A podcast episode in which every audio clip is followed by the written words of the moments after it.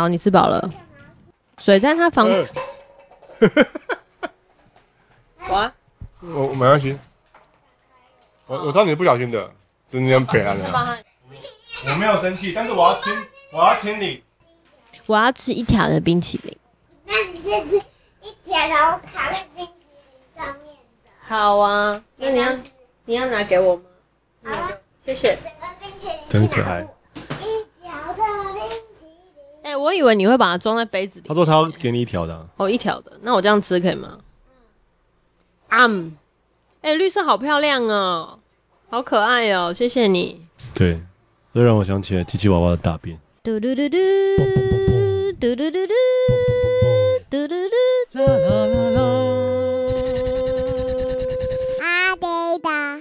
嗨，我是子子，我是品和，欢迎来到餐桌盒子。每一集我们都会在餐桌闲聊最近发生的事、时事、私事、感情、育儿和朋友的八卦，在你通勤吃饭的时间陪你聊些干话。你今天讲的很标准诶，没有吃字，耶，棒棒。我们这个期许这个周更的时候，希望每周都可以练习一下，这样。我们有到周更了吗？现在？诶、欸，我们有最近慢慢恢复周更的感觉。OK，感觉。这礼拜要来聊什么呢？我们今天天气非常好。我们今天今天录影的时候是中秋放中秋节的时候。先就是呃，祝大家迟来的中秋节快乐。对，不知道大家中秋节是怎么？大家听到这集的时候，应该是十月三周三三周后哦。那我们就我们就先祝大家。国庆日快乐！好好也也过了，应该也是过了。好，今天是一个很好天气很好的日子，这 Yes 在白天录这个就心情很好。没错，今天吃的蛋饼哪一家，我觉得蛋饼也不错吃。今天蛋饼不错嘛？今天还蛮传统的，对不对？今天的口味叫做滋味鲜鲜烤韭菜盒跟手工蛋饼，它最有名的好像是烘烤那个韭菜盒子，但我没有点。哦因为我妈以前很喜欢吃韭菜盒子，然后一直买，我现在有点怕，因为就跟我对霸王一样。对，然后因为我们家就是大熊跟小熊，他们每到放假的时候就会想要吃蛋饼，我不知道没没有吧？没有，你们之前很常 order 蛋饼啊。好，反正我今天不知道点什么，就想说那来点一家新的蛋饼吃吃看好了。嗯哼，还不错吧？对不对？我觉得它厉害的点在于它的肉是那个那个烤哎火锅片肉火锅片面，它是很薄的，它不是里脊肉，它是火锅片的那种。但我觉得我点的九层塔还好哦，是哦，嗯，那我觉得真正厉害的是因为你的，你的是烧肉吧？是是吧？你的是烧肉，然后我的是九层塔猪排。我觉得真正厉害的是辣椒了。对，因为辣椒好吃，但辣椒是子子买的，不是他们家。画龙点睛的辣椒，那因为我们家的辣椒都就是放很久，就可以吃个什么半年之类的，三个月、半年，所以我们就不推荐了。啊，什么意思？因为我之前就是有推荐我一罐吃很久的辣椒，然后那个品牌就觉得很尴尬，因为他们好像就是希望你一个月之内吃完，可我一个月之内哪吃得完一罐辣椒啊？所以那个品牌觉得很困扰，说我们他没有很困扰，但是他就是就是没有特别回应什么这样子。因为我回去看的时候，他们有官网特别就是提醒说，因为他们没有用任何防腐剂呀，然后没有添加物，所以希望你可以就是赶快把它吃完，不然冰越久的话，可能会有一些细菌滋生。我是觉得蛮蛮有道理的啦，就是。连良心的店家都希望你可以在保鲜期限之内赶快把它使用完毕，但是因为我们家真的很少吃辣椒，只有我吧，只有我在吃辣椒，我就偶尔吃吃。对，对对，所以我们家的辣椒真的是消耗的很慢，但是我很喜欢什么都加一点点辣，特别就是那个像吃一些中式料理的时候，那种你知道台式料理。臭豆腐啊，面线啊，什么小吃啊，都来加一点辣。今天因为我刚从日本回来，所以就很冲动的点了臭豆腐加面线当早餐。你很想念台湾的食物吗？很蛮想念的，要特别跟大家讲一下，说我录影的前天才刚从日本爬完山回来，跟我的山友去一趟日本的这个践行之旅。然后其实我们这一趟在日本吃的东西都非常好吃，包含在商务里面的伙食都超级好吃，但是还是会忍不住想念一些就只有在台湾吃到的东西，而且因为在日本就是只有，因为日本我觉得他们的饮食习惯都是生冷的，哦，真的吗？腌菜呀，啊，嗯嗯嗯，就他们很多冷菜，嗯，是因为是不是因为天气比较冷，所以他们腌的比较不。我觉得可能就是相对不要还好，相对海拔高，然后他们的饮食习惯就是很喜欢吃这种就是腌制菜，嗯、然后还有冷冷的菜。嗯、可是就是我很喜欢吃一些热热的东西，汤汤水水的东西，就在日本比较难，还是有啦，但就是你要去很 formal 的餐厅，嗯、呃，或者是说去那种呃路边的关东煮的那种。但是因为就一个人的话比较难，你通常在便利商店解决就是泡面跟一些冷藏的小吃，就会很想念台湾的食物，所以今天我就立马点了面线跟臭豆腐。哎、欸，但我老实说，我觉得嗯，日本的便利商店的东西也很好吃啊，很好吃啊，很好吃啊。我只是说我没有说它不好吃，我只是说它它就是比较冷。对啊，也是啊。我记得我喜欢吃就那些什么高丽菜丝或豆皮，那都是冷的。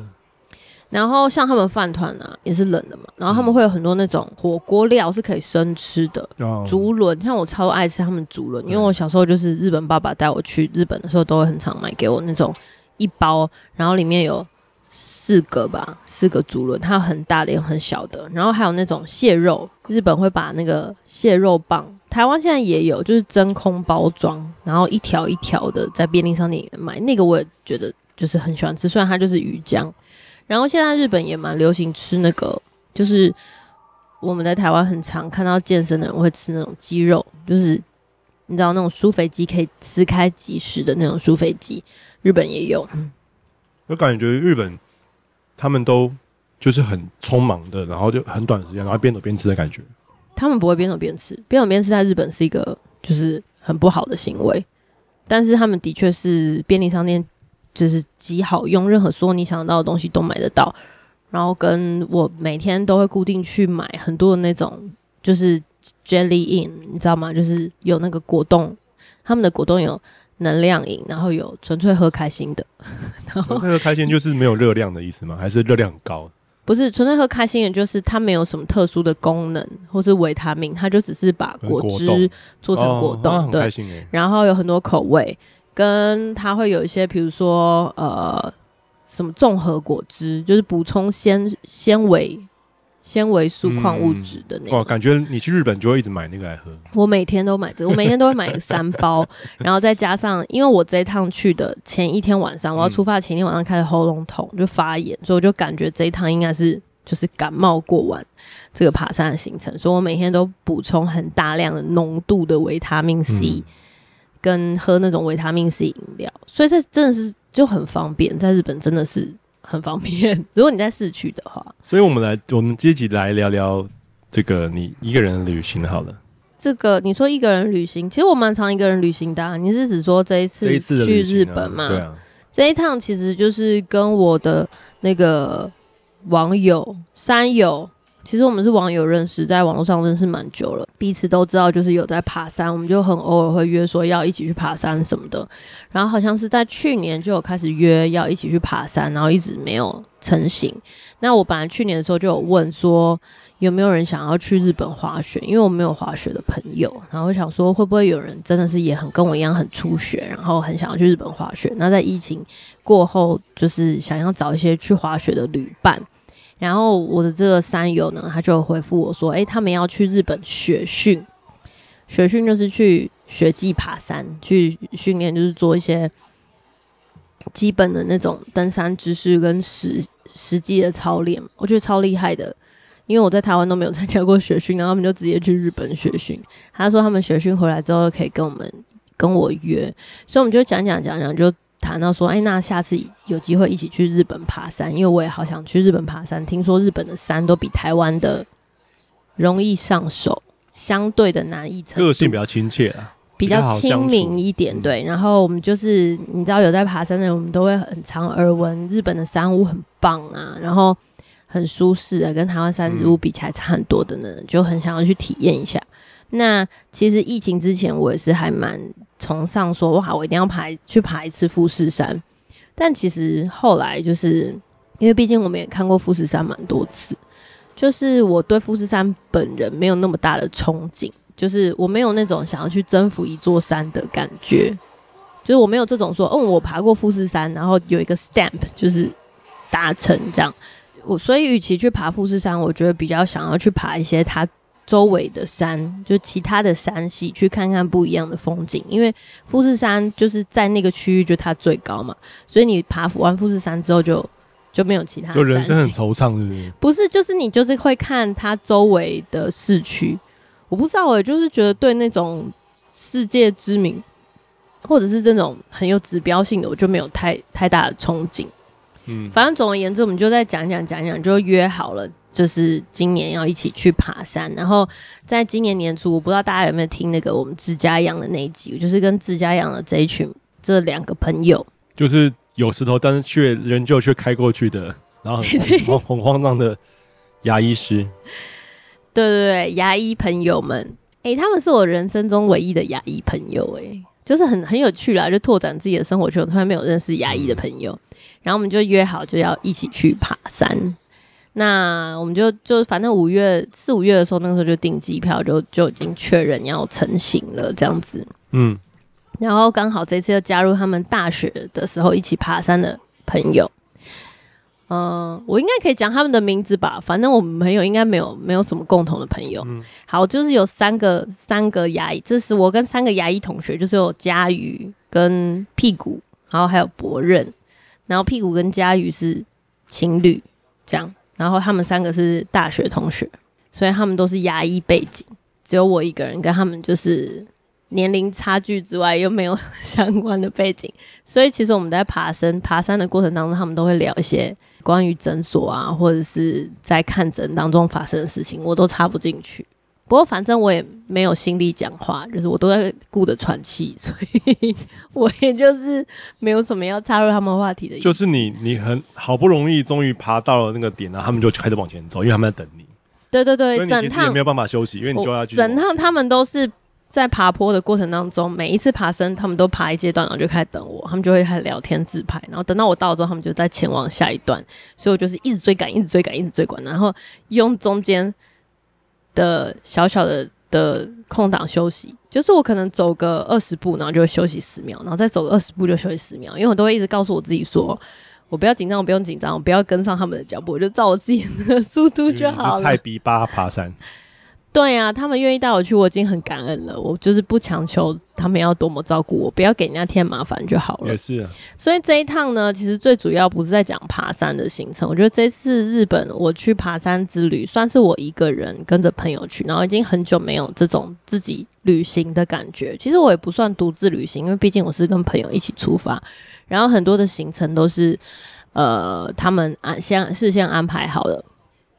所以我觉得还是算是蛮轻松许多，但是这一趟旅程呢，我觉得我有一个这叫魔咒嘛，就是我觉得这是一个很不好的习惯，因为你要出去之前，每一次出去之前都会碰上那个工作压力刚好很密集、焦虑的时候，我觉得这件事情蛮蛮情有可原的。它是一个墨菲定律吗？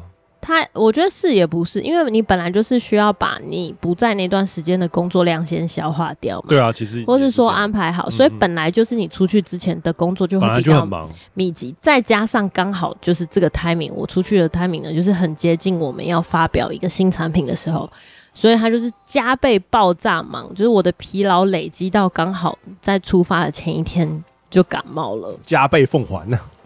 那我们出发的前两个礼拜的时候，我们都会有一些就是行前讨论啊、见面啊什么，就互相熟悉一下，然后讨稍微讨论一下说，比如说要带什么东西，或者是你知道，就是了解一下行程会发生什么事。然后那个时候我们就有聊起了上次去自家养，然后不是经期提早来吗。对，然后屁股跟博仁他们就问说：“你这次应该也不会不会刚好来吧？”他说：“如果真的来，真的太衰了。”我就说：“不会不会，这次日期挑的非常好，这是我两个经期的正中间，uh huh. 所以前后都有至少一个礼拜以上的这个叫什么？不是叫安全期，但就是一个保险的期限，我觉得很好，嗯，非常安心，绝非常安心，绝对不会碰上，就我安心到说我连卫生棉都没有带。”因为我就想说，如果万一真的有什么样的症状，就日本也很容易买到。等一下，我很想问一下，因为我不是女生，所以通常都会随身携带卫生棉，还是他们都不会带？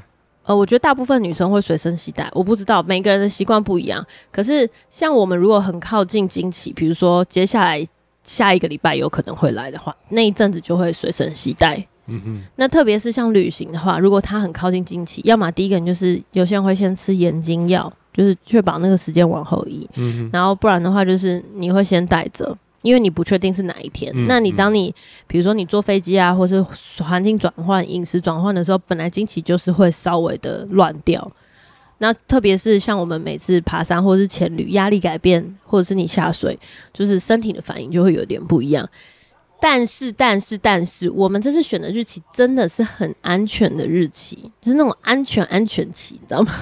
我就先发生了一个事情，就是出发的前一天晚上我就感冒，就是喉咙爆痛，我就很担心。嗯。但是我有，就是当天有立刻做了快筛，发现说啊，至少确认不是 COVID 就好了。而且你还锁喉，我记得。嗯，我就前一天锁喉，我超担心的。如果大家这样听起来，我今天还是有一点鼻音，但是我就觉得说好，可能就是免疫力低下，有时候就是会喉从喉咙爆发发炎。嗯。然后我我那就我也很小心的，就是开始提前两天就开始吃那个丹木斯。虽然日本的山没有到多高，我们最高的只有到两千九，可是因为我之前有一次在雪山，就是同样带着感冒药，然后就是在感冒状态之下上雪山，就在三六九的时候高山症，所以我就很怕这次万一高山症就毁了一切，所以我就很提早就开始吃，所以我就承受那个吃感冒药，然后又吃高山症的药，就出发了。出发的当天呢，我就是一直开会开到在线上开会开到最后一刻。所谓的最后一刻，就是我已经登机，然后他们不会广播说，请你把电子产品收起来，或是开飞行模式。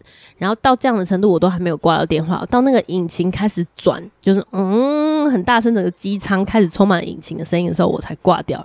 就是我开会到这样最后起飞的最后最后一刻，然后当起飞的时候呢，我就开始去细细想，说我有什么东西没有带啊，然后什么什么东西没有安排好，应该都安排好吧的时候，我突然间就是灵光乍现，发现我忘记申请漫游。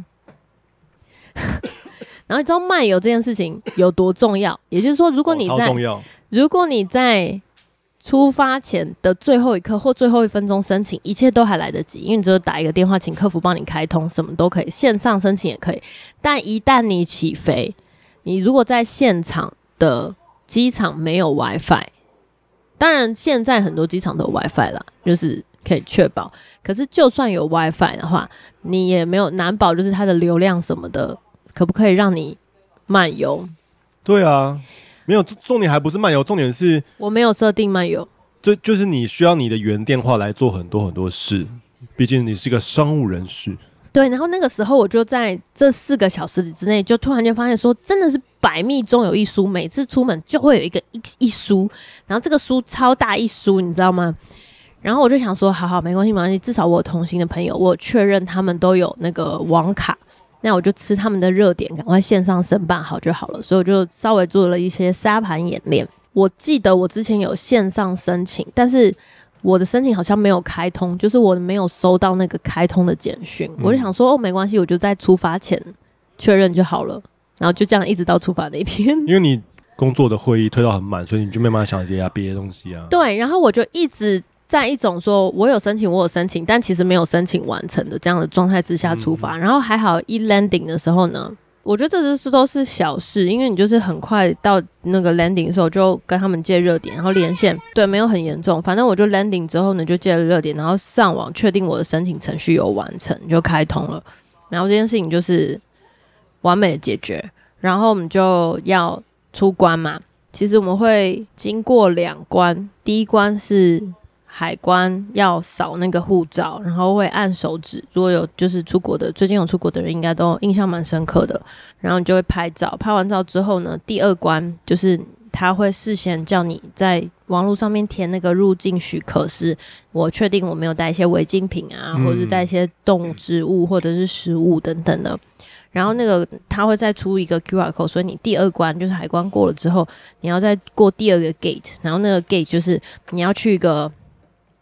一个 kiosk 就是有点像自动 checking 的机器，然后再扫一次你的护照，把你的 QR code 也扫进去，就是第二关。第二关完了之后，他就会走最后一道门，就是 camera 会扫，确定是你本人，你就出去了。所以就是这一趟出去的时候都非常的顺利，只等到呃我们在坐电车要在品川转车的时候，发现我的 Suica 卡进不去。那其实出站的时候呢，我们就我们的卡都有点问题，好像不知道为什么就刷不过，里面有钱刷不过。然后我们就一边问那个站务人员，然后就有点语言沟通，因为他们他们也不确定是什么原因，就是反正机器刷不过。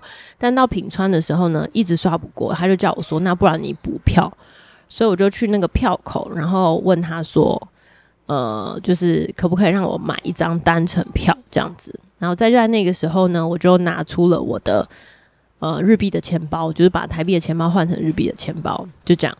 那这个为什么要强调这个动作呢？就是这是我唯二有打开包包的两次，一次就是出站出呃那个机场的时候，嗯，第二次就是在这边要拿钱包买票，然后一直到我进饭店要 check in 的时候呢，那个 check in 都是需要护照嘛，然后大家就把护照拿出来，然后这个时候我就打开我那个护照的夹链袋。就是我在包包里面有一个特别装护照的夹链袋，那个夹链袋呢是拉好的，就是它的拉链是拉好的，但打开护照不在里面。胡迪尼啊，世纪末大大脱逃啊！惊为天人是这样用吗？惊为天人好像不是这样用。反正我就是非常 shock，心想说怎么会？怎么会呢？怎么会发生这种事情呢？就是护照这么重要的东西，而且。我就大概还不到，多用很多用，然后所以就有可能，嗯、因为在不到一小时之前，我还明明白白的看着他在我的明明白白我护照，对，然后他就这样子不告而别，到底发生什么事情？然后我就我就在那个。就是饭店的柜台之前，然后就开始很慌张，整个包包就一直在找，大包包、小包包一直在找。然后朋友还说：“你不用紧张，一定在身上，你就是收起来，你忘记收在哪里而已。”我也觉得。然后我也觉得说，对，应该就是这样，可能就是我在那种口袋太多，然后放在某口袋之类的。对，然后可能是我在换钱包之间，然后就不小心把它塞到某一个夹层之类的。我们就说真的找不到，就在现场那边找了五分钟，就发现真的找不到。好，你说完蛋了，那怎么办呢？然后柜台就很好心的说：“那没关系，你先留一个你个人的证明。”我就给他了台湾的 ID，就是我的身份证。然后我们就还是完成 check in，因为其他人都有护照嘛。还好我们是共同订房间。然后我们就在进了房间之后，就开始疯狂找护照，就把所有包包都翻开，然后就开始想说回想到底发生什么事情，最后一次看到他什么时候等等之类的。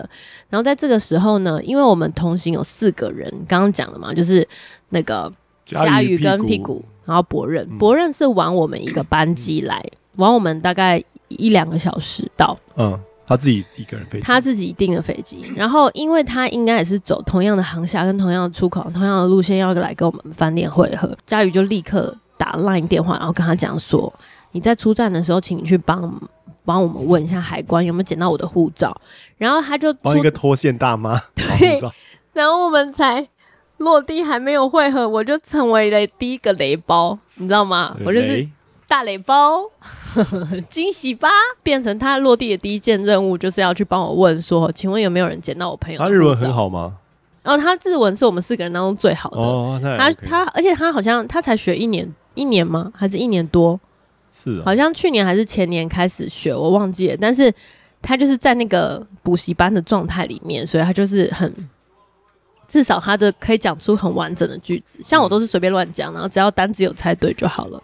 然后他就帮我去问，包含他去我们同一个品川的票口，就是我在那个票口拿钱包的那个票口，他都问过，然后所有人都说没有捡到护照，我们就放弃了，我们就说算了算了，那你就来吧，我们就去吃宵夜吧。然后博润就说：“啊，你们好。”豁达，你们好豁达哦，就这样吗？我就说对啊，不然呢？现在已经晚上十点十一点了，我们还能说什么？人要往前看。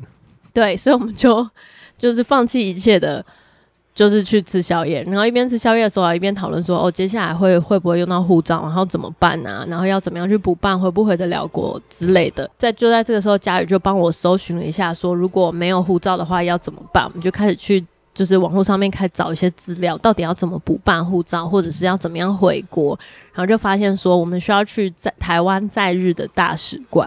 那在这边呢，跟大家科普一下，其实我们跟日本呢是没有大使馆的，没有驻日大使馆。对，因为全世界都不承认台湾是个国家，所以台湾在各个国家都没有大使馆，是一个呃只有一个办事处。对，那它的这个大使馆的名称叫做台湾驻日。经济文化交流处，交流代表处。嗯哼，好。全名我再放在下面，非常的感谢你们，好，这次帮我很大的忙。那我们就查到这个交流代表处，就是在东京吗？在东京，然后他在目黑这个地方。那他呢，我们最后一天要回台湾之前住的地方也是也在目黑，然后他跟这个代表处的路程走路只要十五分钟。哇，所以你的这个行程最一开始就注定你护照会遗失。他就说：“这也太刚好了吧？”对，就是这么刚好。他就是帮你安排在最后一天可以直接去补办护照。所以大家以后都可以住在慕黑附近。如果你护照遗失，就不用担心。如果你担心你护照遗失的话，就住在慕黑。最后一天，请你住在慕黑。所以他只要半天就可以办办出来。可能一小时是办完了嘛？对，那我特别要跟大家讲说，其实我们的行程这次是去爬山，所以其实我们只有第一天跟最后一天住在东京，然后都只有半天的时间，中间我们就会需要呃来回需要六小时的新干线的车程。你说各六小时吗？去六小时，去回三个多小时，哦、对，三到四小时。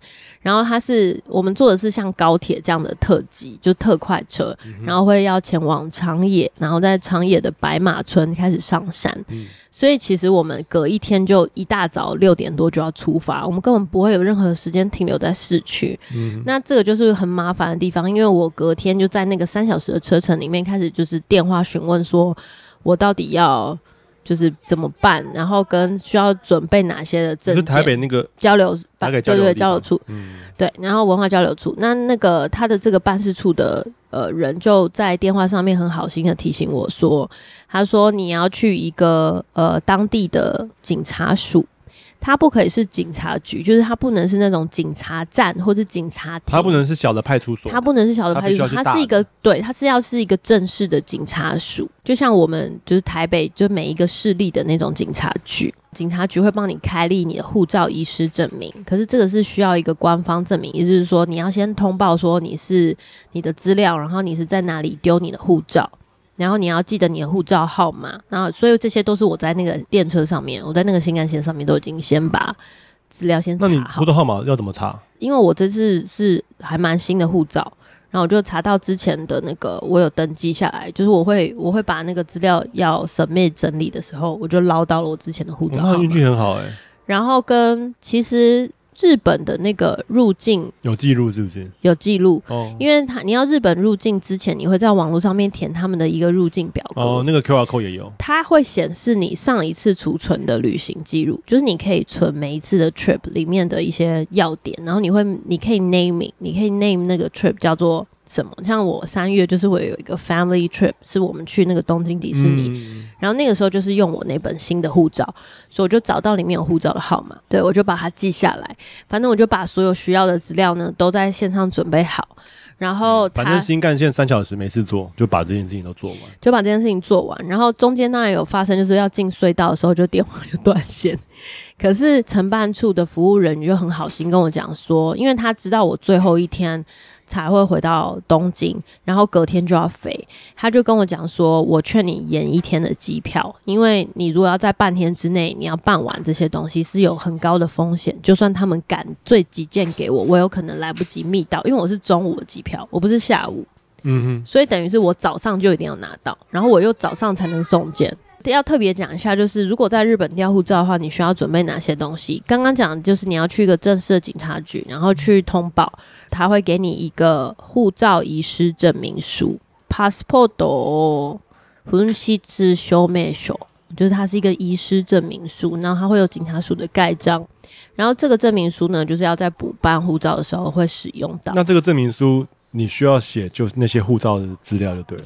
对，这个是要去警察署，你要先去警察署报案的时候会拿到这个证明书。嗯然后另外呢，你就是要准备你个人的身份证明文件，最好是有身份证、健保卡卡也可以，就是要择一。但是身份证比较好，是因为它上面有比较完整的资讯。但是那个证件一定要有照片的证件。除了这个之外呢，你还需要你的机票证明，就是证明是你是来旅游，或是来办公，或是来工作，嗯、就是证明你不是滞留在日本的，也你这趟来跟回都是有安排好的，所以需要一个电子机票的证明，然后就需要这三项东西。如果你有电子档的话，就可以先邮寄到这个驻日经济文化交流处 email 给他们，然后电话通知说你哪一天会去补办你的入国证明，也就是你的临时护照、临时通关的护照，哦、然后他们就会事先受理，加快他们就是处理开证明的这个速度。嗯，所以因为我就是先做完了这些，然后寄给他之后呢，然后也有同时就是听他的话，听他的建议，我就延了机票，就是延到隔天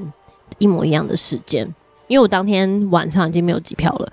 然后也蛮幸运的，就是只需要补两千块台币。其实蛮开心的，就是多一天在日本的时间，多半天啦，没有到一天，就多半天的时间，嗯、一切都还算蛮顺利的，以至于整个爬山的过程当中，我都没有想到护照这件事。虽然大家还是会拿出来取笑一下，可是就算是还蛮顺利。然后最后一天回到东京的时候，已经很晚了嘛。我就在当天本来预定要飞的那天早上，要花两个小时的时间去代表处把我所有的手续办完，然后包含在现场拍照，然后手续费是七百元日币，是不是有够便宜？嗯哼，拍照是六百块，那个手续费是七百块日币，所以你所以就顺利办完了。所以你本来要我帮你修照片，所以其实不用，就是在快照亭拍完就 OK 了，对不对吗？没有，他要修照片的原因是因为他需要有一个。照片证明是跟你的护照是同一个的。那因为我的身份证最好的话，因为他要比对是你本人，所以最好你的身份证证件跟你原本旧的护照的照片是同一个人哦，同一张照片。那假使不是同一张的话，你就需要缴交一张照片，电子的照片是跟你护照是同一张。所以我后来修呢有用到。对对对，所以我才会跟你要要说，我要我们要找出就是当初我拍护照的那张照片的电子档，我有一起寄给他。对，那现场他拍的那张只是为了要复印在他的那个证明书里面而已。Oh. 然后他们处理的时间还蛮快的，大概三到四小时，当天下午就可以取件了。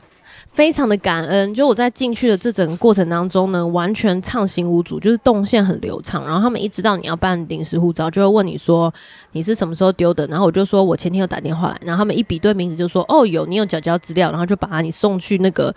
承办的窗口，然后承办的人员也也拥有你的资料，所以一切都非常的迅速，很有效率的就办完了。那在这个过程当中，因为我不是前一站会先去警察署嘛，就是开立证明，嗯、然后警察署的过程就是他也会引你引导你到每一个窗口，然后他们也就是很体贴你说你掉护照啊，然后因为他们会填一些，比如说他们是。呃，什么平成几年？就是日本有点像我们民国纪年的这样方法，就不是西元。嗯、警察署柜台的人都会很贴心的告，直接告诉我，我就照着他讲的填就好了。嗯、过程当中，他们都非常非常的雅萨西，然后没有碰到什么样的阻碍。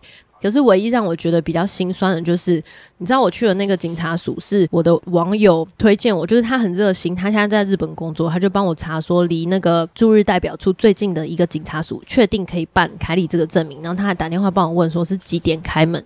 因为他们的警察署并不是二十四小时都有人帮你开立这个行政证明，就是他们有一个限定的办公时间，有一些可能是下午四点以前，有一些可能是早上，就是每一家不一样。所以因为我看你贴签动的时候很早哎、欸，对对，我我八点半就去了，就是因为我确定他八点半开门可以办，所以我就八点半就去，我在九点之前就到。在这个过程里面，其实都算是非常的顺利，所以我的时间就浓缩在两小时之内就把东西都办完。是不是因为不是很多人掉护照，所以？呃，其实也是，我相信不会有的 人人这么多，这么多人掉护照。啊、可是感觉上他们都知道发生什么事，他们都会很体谅你说哦，这样教引导你怎么样把该做的资讯都做完。那我刚刚要讲的事情，我心酸的点就是我在搭计程车过去的时候，我包含警察在沟通，就会告诉你说你要去台湾的大使馆，他们日文都叫大使馆。就是他们还是称他为大使馆，他们不会讲那个什么什么落落场的名字。代表处。对，他们还是称他为大使馆。可是我们的驻日大使馆呢，它就是一个小小的 office，它还比不上我去办那个 遗失证明书的警察署。我去了那个警察署，还有超多层楼，就是很 fancy、很漂亮，然后坐电梯上去什么的。但我去的那个大表处，它就是一个一楼的小空间。我我觉得也蛮合理的，七个号码的窗台。就这样。我觉得很合理。哎、欸，身为台湾人，我觉得蛮蛮心酸的。没有没有没有，因为如果它很大的话，中国就会不爽。你不觉得吗？不是哪一国不爽的问题，没有，就是啊，中国就会很不爽啊。没有，就是就是这个不爽问题。对，但我的意思说我，我我我没有 care 谁哪一国不爽，我就是看到这个格局就心酸，就是我们连一个我觉得蛮心酸，比不上，我们连一个当地 local 的警察署都比不上，但是我也没有要比啦，到底要比什么呢？只是我会觉得说，哇，那个规格跟那个真的是没有啊，他可是一进去你就是感觉很像回到台湾，嗯，因为每个人都会讲中文哦，不是因为他是他不是大使馆，所以他能做的事情不多了。那做的事情不多，那就是有有窗口就好了。对，然后因为他不是一个正式的大使馆，所以据说啦，就是。就是我们的那个朋友的朋友跟我们教育说，他其实不是透过外交部来管理，他们其实是经济部在管理这个代表处。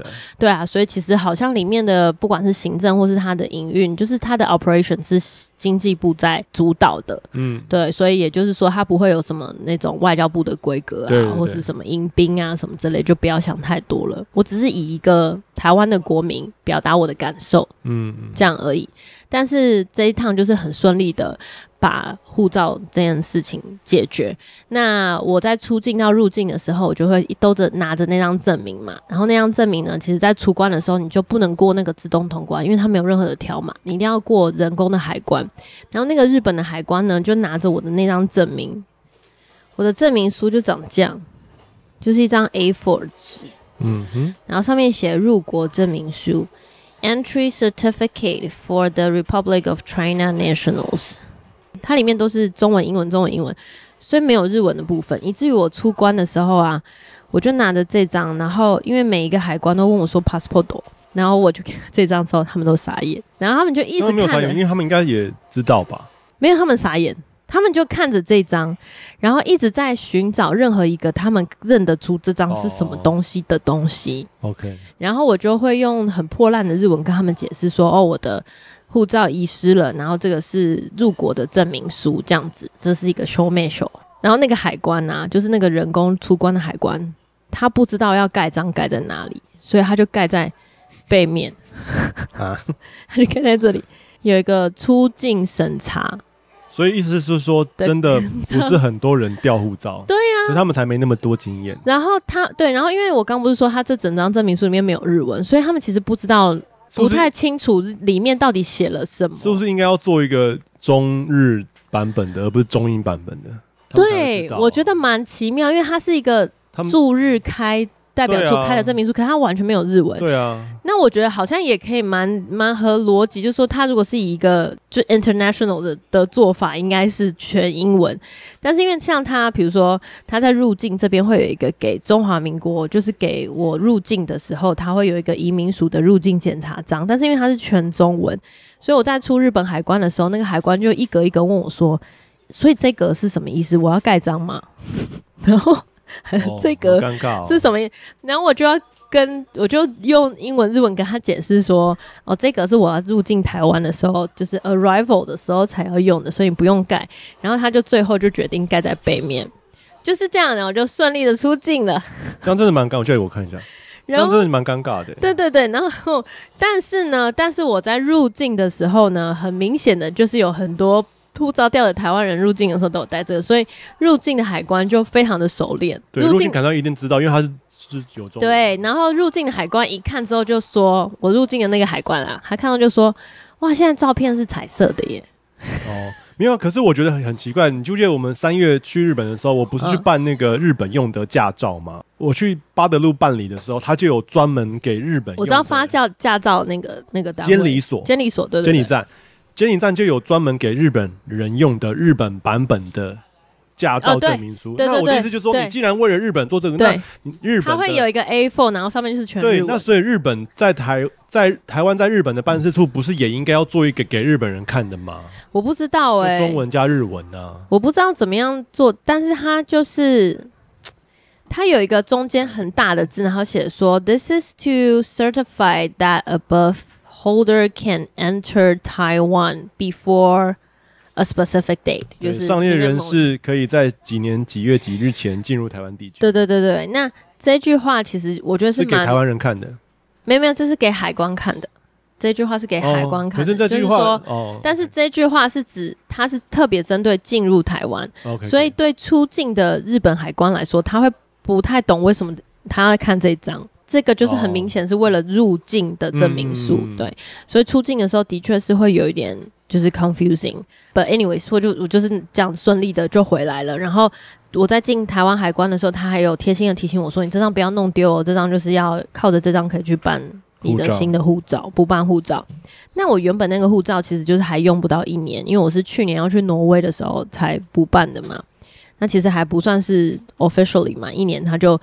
遗失在日本东京的某一个地方。昨天我还在纽约，今天就掉护照。虽然其实是，唉，其实蛮哀伤的，就是一个非常新的护照。但是你能够说什么呢？就是人生偶尔都会碰到这种意外的事情啦。发生这件事情的时候，就是我的朋友就发了一个动态说。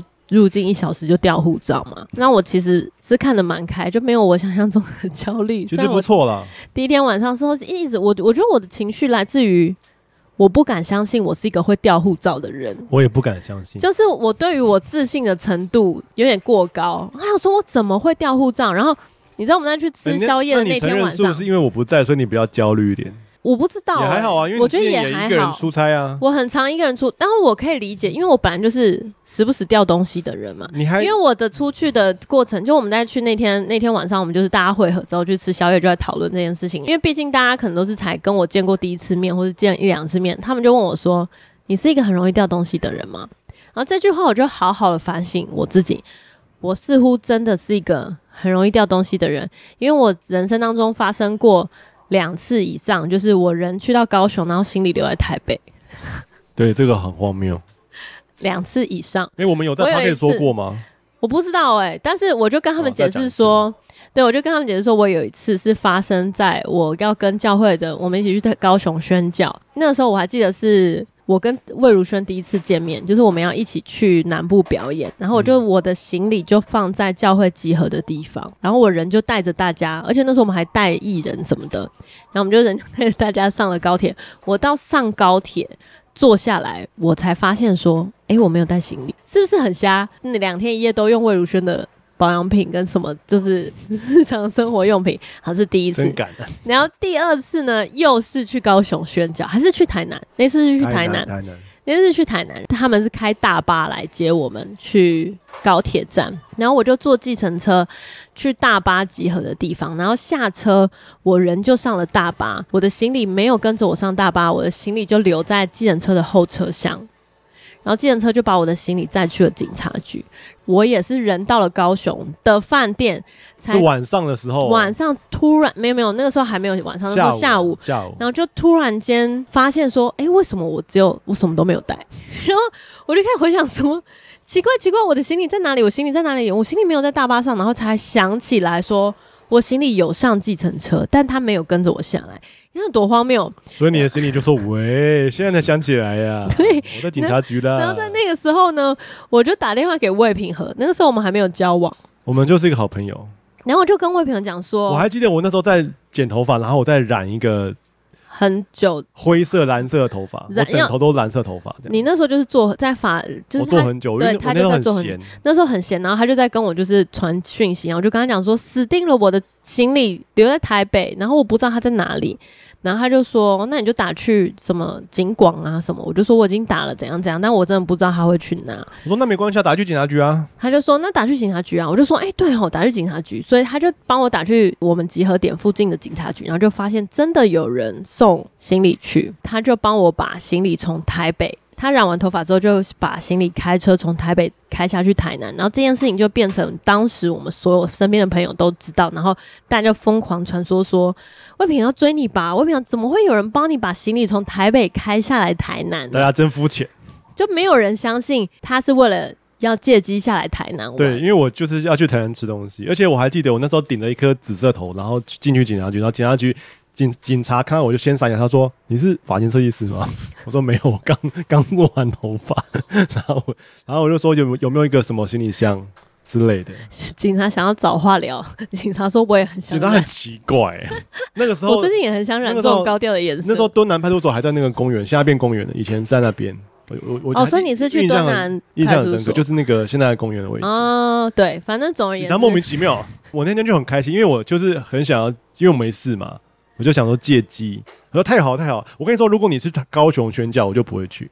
因为你是去台南宣教，所以你很想要去台南吃东西。而且我一路狂飙一百三、一百四之类的，就反正他那天对他就是下来台南，然后就为了帮我送行李箱，这件事情就在大家中间传开。而且我一到之后，那个 Matt 就问我说：“嗯，平和，你要你要不要跟我们一起睡啊？”因为他好像跟威权还是谁一起睡，然后我说我才不要，我要一个人去爽，我要一个人去睡台南饭店，隔天早上去吃。所以我就早上他们在学，他们开始在服侍的时候，我就在这旁边吃咸粥。吃木鱼咸粥这样子，开心。好，这就是陈怡轩。其实我们交往时期有时不时就是下去台南玩的经验了。对，反正总而言之，就是我就是有发生过几次这种非常非常极锵荒谬，但是它真的很少发生，还要强调。然后因为在当就那个那个就是护照掉的当下呢，就是我有打电话给我一个。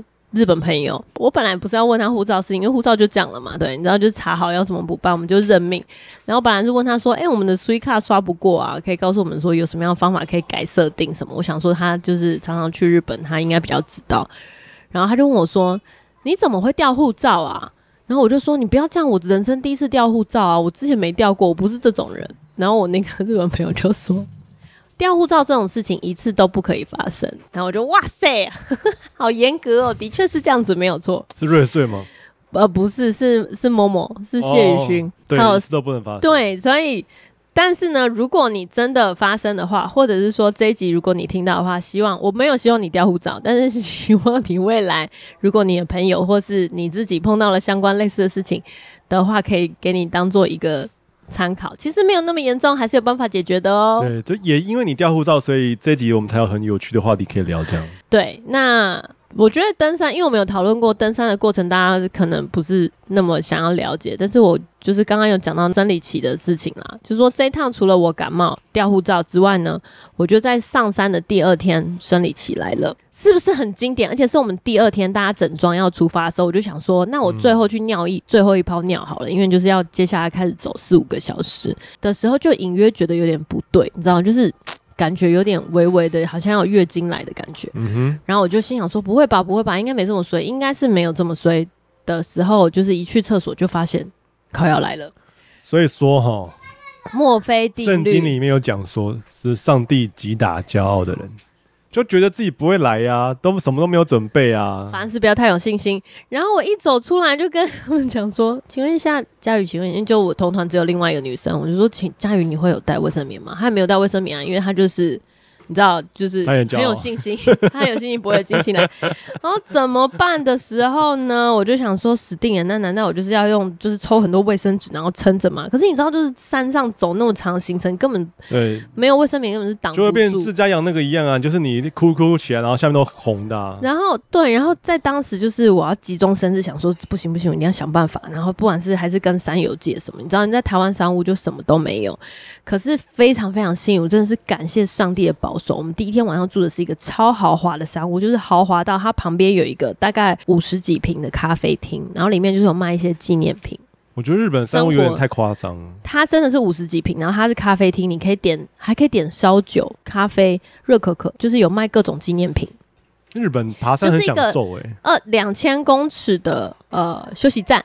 然后就想说，在休息站里面会不会有卖呢？因为然后刚好那个那天早上咖啡店店员是个女生，就是他们就查说要怎么样问说就是生理用品啊什么的。然后博润说我已经查好了，我怎么可能让一个男生去帮我问呢？我说你跟我讲，你跟我讲，我自己去问。所以我就去问，他就非常不疾不徐，感觉这一切都很正当发生的说，哦有啊，我们有卖一包两片这样子，多少多少钱？然后我就说天哪，我有我要四包。然后他就说嗯，可是我们最后剩下三包，三包可以吗？我说可以可以。你是怎么 样要把剩下要扫货是不是？当然要扫货啊，因为你不知道接下来会发生什么事情。量会大到需要扫货？我不知道哎、欸，应该是说当下我就是评估一下，剩下两天再加下山四片应该差不多。哦，对，所以反正我们就。然后重点是它的卫生棉啊，我就是就再给你照片上给大家看。它卫生棉就是两片两片包装之外，他们就是用那个。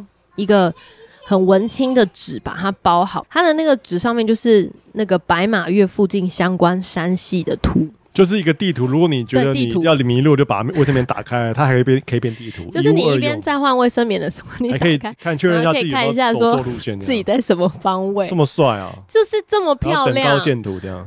没有，它是那种手绘，然后想说这边是什么山，哦、这是什么月，然后真的对。后来我们去第二个山屋，就是一个温泉小山，比较小的山屋，就是没有规模那么大，像白马山屋山庄那么大，可是它也有卖卫生棉。所以这件事情感觉是在日本商务是件非常非常常见的事情。重点不是有卖卫生棉，重点是如果你在台湾爬山的话，你就会知道所有带上去的垃圾跟东西换的卫生棉都要带下来。所以我之前应该也讲过说，说如果我惊奇的话，我会带卫生棉条，因为你就是换完之后呢，我就会徒手把我的棉条挤干，因为你不可能湿润，因为那东西很重，是太露骨嘛。我好不想就是把水分挤干之后，因为它如果湿润润就很重。然后你就再把手那些用水擦干净，然后洗干净之后，再把剩下的东西放进夹链袋里面带下来。但是在日本的山屋呢，它在厕所里面会有一个小盒子，是帮你收集生理用品。意思就是说，你用完了之后包好，它会帮你处理掉，你不用带下山。我们还是移居日本好了啦。是不是？我就我在那个，哦，我跟你说，我在那个日本山屋里面，我都要哭出来了。这就是日在日本爬山蛮享受。怎么这么好？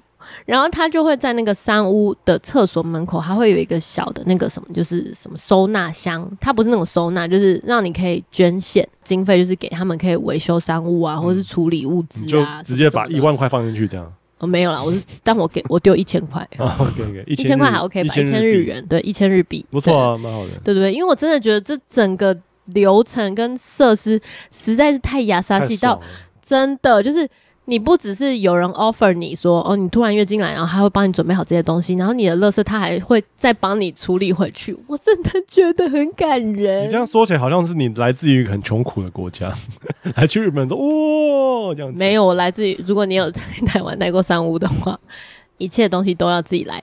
我在记得我是个穷苦国家。我在嘉明湖的时候，就是也在山屋里面，然后碰到一个女生，她就到处。逢人就问说：“请问你有多的卫生棉吗？请问你有多的卫生棉吗？”又是一个骄傲的人。然后我就把我当时身上，因为我那时候就没有来，我就把当时身上带的卫生棉条全部都送给他。嗯，对，因为我我可以知道那个那个窘迫，你知道吗？对对对，对对对，同理心啊。对，然后我还问他说：“你会用棉条吗？”因为我很担心他不会用棉条，或是没有用过棉条，嗯、然后确保他会用棉条，还教他怎么使用，就把整包都送给他。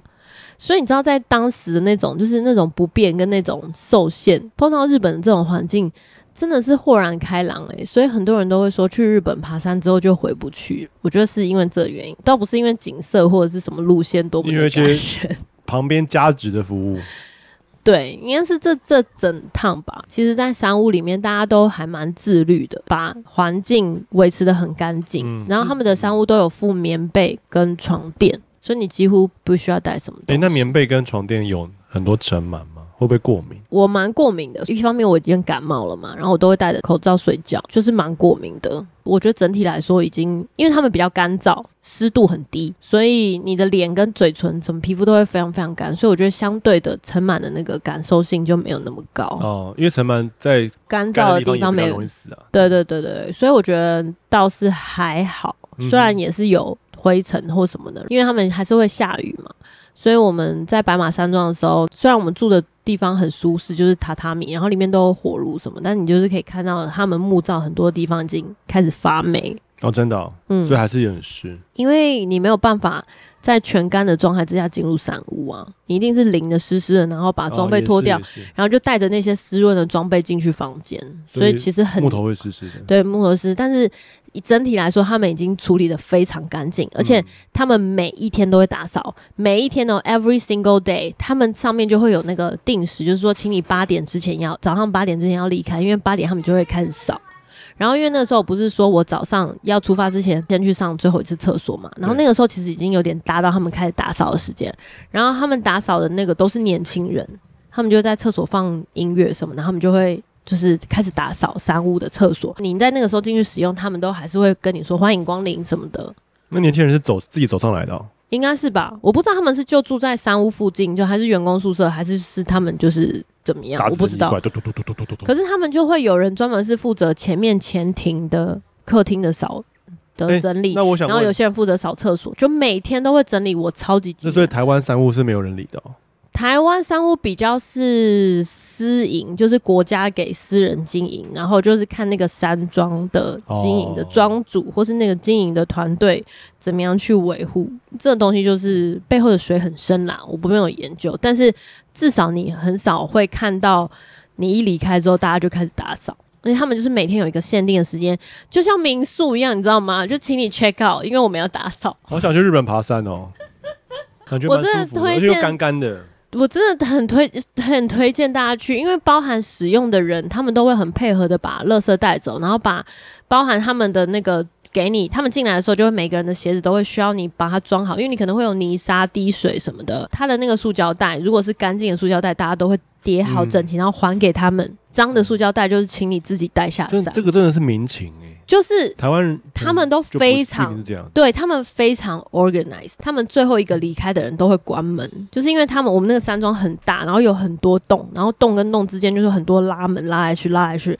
但是每一个人离开都会确保他会转身，然后把门关上，这样那个水汽跟风就不会流通。嗯，对，所以这我觉得这整个算是管理嘛，都会让你觉得很惊艳。不只是管理跟被管理的人，他们都很互相。配合，那难保，因为毕竟会有一些，比如说别的国家的人，或者说不是每一个日本人都极度的遵守，但至少可以整个环境让你看得出来，大家都是互相在体谅的。包含我们就是同团，其中有一个人是吃素，然后我们就会事前提出说，哦，我们有一个人吃素，跟当天会问他们说，那吃素的话。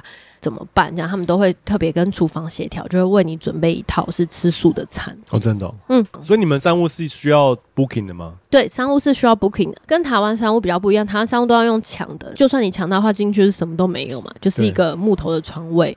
那除非你另外有包写作，然后会附餐，或者是写作会帮你备东西等等之类。嗯，他们其实就是你一旦订了之后，还有你可以选择附加，就是你要你要早餐还是晚餐，他们是那种一博二十。就是晚餐、早餐，对，所以我大家应该知道，就是他们会有不同的 package 可以选，你也可以根据人数去选他的房间，好像四人以上就可以包一个包厢。类似像这样，但他们都不用抢，几率都蛮高的，可以订得到。只要你不是那种 last minute 订，就是你可能提前一两个月都是有位置。毕竟以面积来说，日本真的是地比较大，台湾就是地小人稠。我觉得应该是，然后跟他们的山相对的，就是好像是可以盖比较，因为可能相对比较平缓嘛，不像山的那个，就台湾山的那个密度很陡峭，对，所以就不能盖那么那么大的山庄。他们山庄就是有一百多人的床位，有点有点过分。真的是很了不起，像有一些我们第二天去的山屋，就是有温泉，然后有分户外汤跟室内汤，哦，简直就是一个山上 villa 的感觉啦。我只能这样说。那我懂为什么日本人会会喜欢去爬山，我觉得不太一样的感觉。如果是这样的话，我也蛮想上去的。因为我们在爬一爬还可以泡温泉，爬一爬再泡温泉，然后就是你肌肉修复或什么，而且你也看风你也不用背食物啊，你就是在山屋吃就好了。我们就是不用，你知道我这次背上去的食物完全一包都没有动就背下来。对啊，就是你最多就带一些行动粮。对，然后我就很后悔，我带了锅跟带了杯跟炉头，因为我完全没有用到。哎，你来自一个刻苦的国家。我还很小心的说，我不要带太多食物，因为我就很，我之前我上山都吃很少，就没有什么胃口。就我这次上去，整个被山屋喂超饱，我 完全没有办法吃其他的东西。它的山屋的食物就是是一个一个 set 之外，它会有热汤，会有热茶，嗯，每天都会有热汤跟热茶，还会有一些点心。我不知道怎么讲啦，就是因为我们在第二天在那个就是温泉小屋的时候，在泡汤会碰到一些日本人，然后就跟我们聊天，他就问说，为什么你们会想要来日本爬山？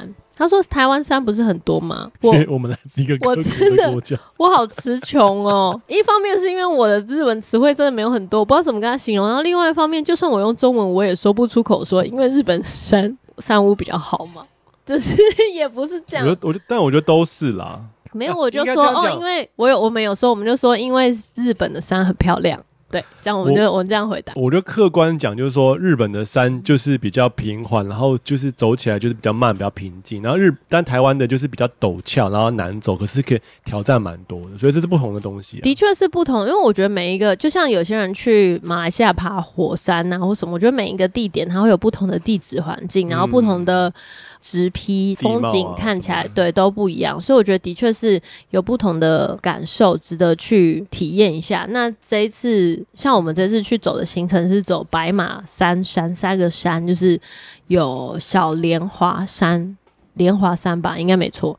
然后跟白马岳，然后最后一个是孝子山，就是其实有点像是我们走中央山脉的山系其中的几座山。那它有不同的路线，我觉得我们就是算是一个还蛮轻松好走的行程。除了第一天我们是在雨中，凄风苦雨，就是除了天气之外，那个整个路程都算是还蛮轻松。对我来说讲没有到很轻松了，可是跟台湾比起来真的是容易许多。嗯，心情也比较放松了，不会到，我觉得不会到痛苦。台湾蛮多山在路线上很痛苦，毕竟我们是一个刻苦的国家。可是他们就是可能你就爬升一点点，然后就可以有一段景，然后再爬升一点，有一段景，这样子就是整体来说都算还蛮开心的。希望之后有机会可以跟大家讲一集国外爬山。哎、欸，可是这是我第一次去日本爬山呢，第一次去国外爬山。那那如果我要问你，经过这次之后，你还会想再去日本爬山吗？会会会，我跟你说，我真的约了下一趟，我们没有约，因为他们可能下一次就不会想带我。那我们下次可以，我们可以让他 感觉我是个雷包。我，我觉得可以上一张照片，就是我刚刚不是讲说他们三个就是每次爬升一段，就会在上面等我，然后无聊就聊天啊、自拍啊，或是打瞌睡什么的，所以可以上一张照片。其实都是一直在等我的状态之下。如果我觉得，呃，以一般平常有在登山人体力去日本爬山，应该都蛮 easy 的，有点像当做走七星，我想或是一些亲子步道，在台湾。锻炼，我也没有爬爬个几次，然后我们就可以下次可以去日本爬山。对，因为其实我们在同样的路线有很多小朋友去。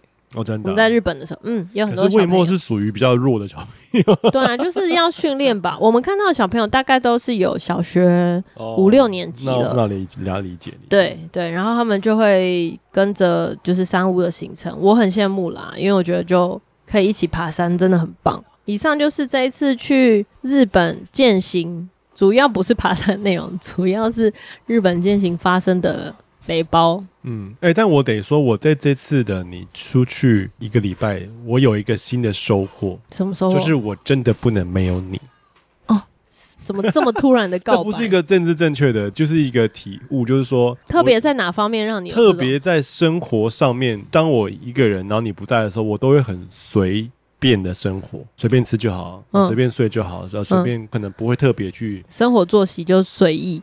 呃，生活作息没有生活作息还我还算蛮正常，因为带小孩就是很累，我十点十一点就会跟他一起睡着这样子。嗯，嗯在吃的上面我就会随便吃，哦，就会不会在意吃什么。对，反正只要有吃东西，我可能吃一点点，然后就就结束。你这一个礼拜你不在的时候，我几乎很少整理家里。一部分也是因为不在嘛，然后我只有跟他，所以规则明确，他没有弄乱家里，嗯，然后我也没有特别打扫，嗯，但是我就可能就没有什么没洗碗啊，就放着啊。因为你不在，所以我就没有特别的顾好，像比如说让我的生活有品质，嗯嗯。然后于是我就在反省自己，就发现到说，哦，买盘子一定都是你在买，就是你会觉得说，哦，你拿起盘子很可爱，就是要要，就是因为我在家，所以才会有这种。对，那可能对我来说，我就觉得哦，其实随便东东西都可以吃，就是我可以盘子很好的吃，我也可以盘子很烂的吃，嗯，我也可以就是都不吃。可是这样也没有一定要我的存在啊，就表示你随便过也是可以。我随便过也是过，可是它就是不不是一个有品质的。哦，所以你还是希望就是有一个人可以可以在生活上面做一些品质的标准，过得像个人这样子。他比如说，我也我一个人，我也不太需要出门。对，然后我都会跟我发现我我发现我不在的这一个礼拜，他们完全没有出门，呃、就是完全完全，我想一下，完全没有出门。哦、对，完全没出门。他们没有任何一个出门的行程，然后。